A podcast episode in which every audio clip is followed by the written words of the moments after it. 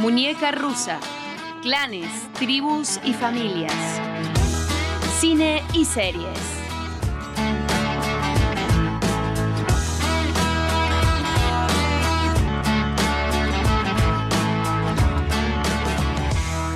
Nunca olvidaré el primer capítulo de This Is Fue una especie de revelación, una cachetada a mis expectativas. Todo empieza con la celebración de cumpleaños de cuatro personas que aparentemente no tienen nada que ver entre sí. Los cuatro van a cumplir 36 años y los cuatro están en un punto de quiebra en sus vidas. Jack va a tener trillizos con su esposa Rebecca. Kate está en crisis por su peso y por no tener control sobre la comida. Kevin está a punto de estallar por ser un actor que solo reconocen por su físico y Randall, finalmente, encontró a su padre biológico.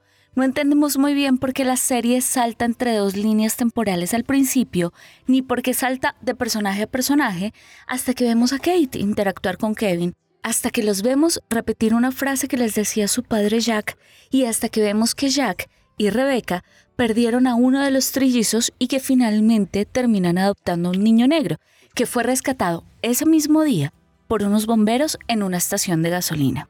Así empieza DC y así ha sido a lo largo de sus seis temporadas, siempre con giros, siempre con sorpresas, siempre con emociones fuertes, siempre con la familia en primer lugar.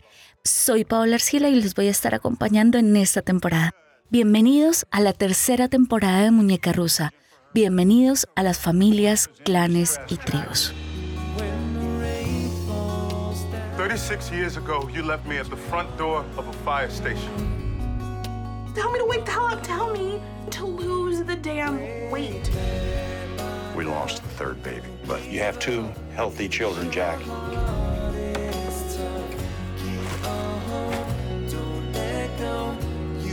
I quit. Screw you. You want to meet your grandchildren? This Is fue estrenada en Estados Unidos el 20 de septiembre de 2016. Fue creada por el guionista Dan Fogelman, autor de series y películas como Cars, Enredados o Crazy Stupid Love. Según dijo el mismo Fogelman en entrevista para el medio norteamericano Wave, uno de los retos más importantes que tuvo con esta serie fue encontrar una forma de storytelling que estuviera en la delgada línea entre la risa y las emociones más profundas. Emociones que no le son lejanas y que tocaron su vida personal. Es el caso de su hermana Deborah, por ejemplo, quien luchó siempre con su peso y quien le ayudó a ser una de las inspiraciones principales de la serie. Para Fogelman, DC Sass tiene el balance perfecto entre las historias dramáticas que encantan a la crítica y los relatos luminosos, alegres, esperanzadores que tanto le gustan a la gente.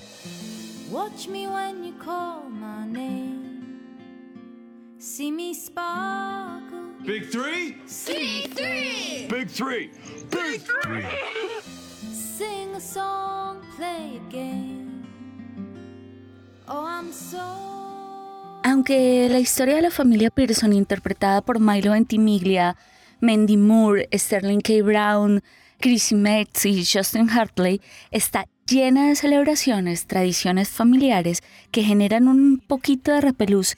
Sí, literalmente repelús, y ante todo como un humor viejuno, ¿no? Autoconsciente y paródico, también toca temas tan densos como el racismo, la adopción, el abandono, las adicciones, las crisis de ansiedad, la guerra y el suicidio. Te digo que en los más de 100 capítulos que hemos visto de esta serie, uno no pasa invicto. En mi caso, que soy una sensiblona, no ha pasado un solo capítulo, ni uno, en que no haya lagrimeado. Y es que, sumado Fogelman, guionistas a cargo como Keio Yegun y Jess Waters, a quien despedimos en el 2020 después de una sorpresiva muerte, lograron crear una premisa poderosísima en la que el guion es una cuidada pieza de un conmovedor relato. Digamos que muchos podrían pensar que esta serie tiene muchos clichés, pero no es así. Es una adaptación nueva, es una adaptación fresca y actual de las relaciones familiares, de los cambios humanos, de las situaciones contemporáneas. Bueno, como un ejemplo, tomemos la historia de Randall. Siempre en las ficciones audiovisuales nos han mostrado las historias de los niños rescatados que encuentran en su familia adoptiva una oportunidad de salir adelante y de realizarse.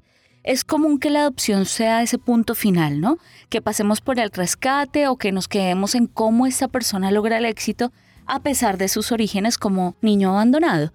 Lo que nunca nos habían mostrado es lo que realmente significa para un niño negro crecer en el seno de una familia blanca, sobre todo en Estados Unidos, y sobre todo siendo el tercero, el niño adicional que se sumó a dos trillizos que sí superaron el parto.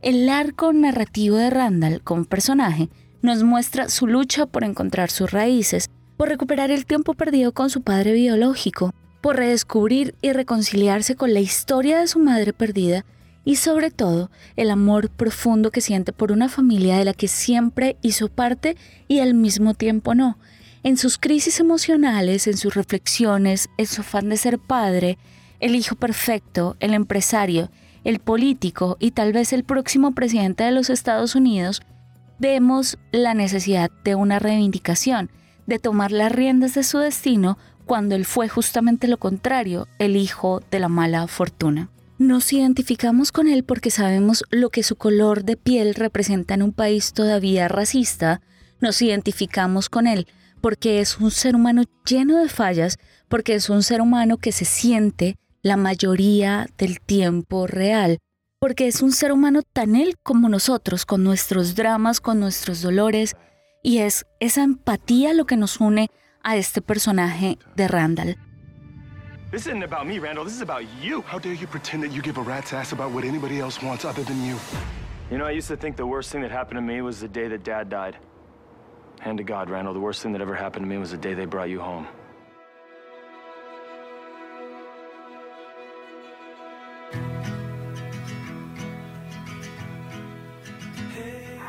Las sagas familiares siempre me han llamado la atención. Como pasa con el concepto mismo de familias, siento que suelen representar la historia de una época, de una sociedad. This Is Us, la historia de los Pearson, es una saga que se extiende casi por 50 años y que no es ajena a todas las coyunturas sociales que se vivieron en Estados Unidos, incluyendo la pandemia por el COVID-19 y el movimiento Black Lives Matter. ¿Es la mejor serie? Mm, no, tal vez no lo es. This Is en algunas ocasiones es manipuladora, tiene historias forzadas, personajes que no están bien desarrollados. Sin embargo, gracias a los guiones y a la calidad actoral de su elenco, podemos conectar con estas personas rotas, emocionalmente dependientes, egoístas y obtusas, pero también amplias, dulces y entregadas. Y es que, ¿qué es una familia sino los lazos que nos unen que sin ser perfectos son los que sentimos perfectos para nuestras vidas?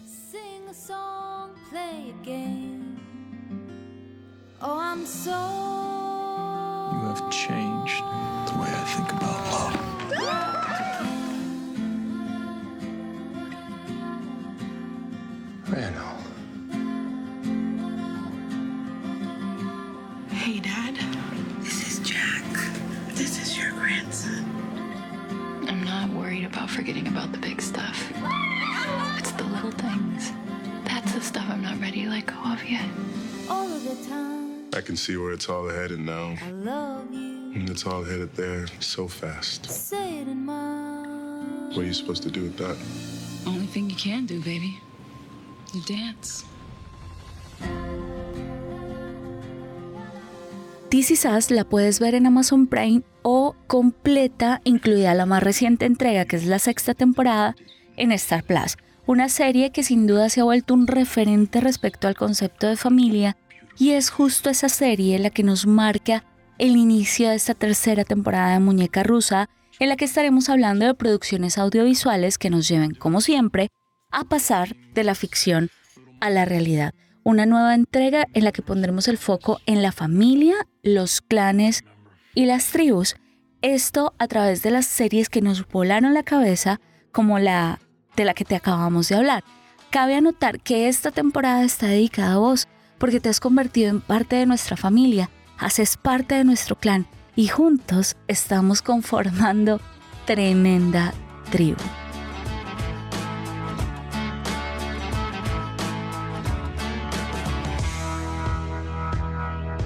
Quiero anunciarte además que los próximos capítulos tendremos series que sé que te van a encantar y que han sido un referente como producciones audiovisuales.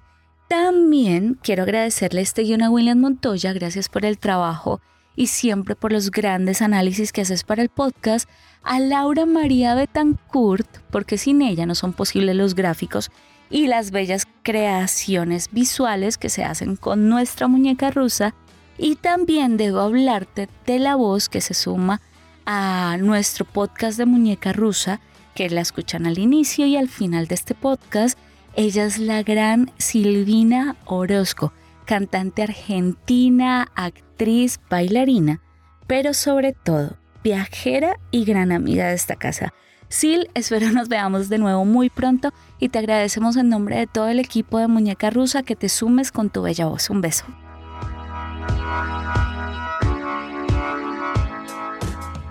También cabe notar que no olvido a todas las personas que hacen parte de este podcast, todos aquellos que ya son parte de esta familia de muñeca rusa, incluyéndote a vos, sí, por escucharnos siempre. Sin importar dónde estés escuchando este capítulo, suscríbete a la plataforma de audio que prefieras y pasa la voz. Queremos seguir creciendo y necesitamos que nos ayudes a regar la ola. Nos encuentras además en nuestra página como alucine.co en Twitter como Alucineco y en Instagram estamos como alucine-co. Soy Paola Arcila y recuerda que somos los del logo del jaguar. Nos escuchamos pronto. Muñeca Rusa es una producción de Alucine.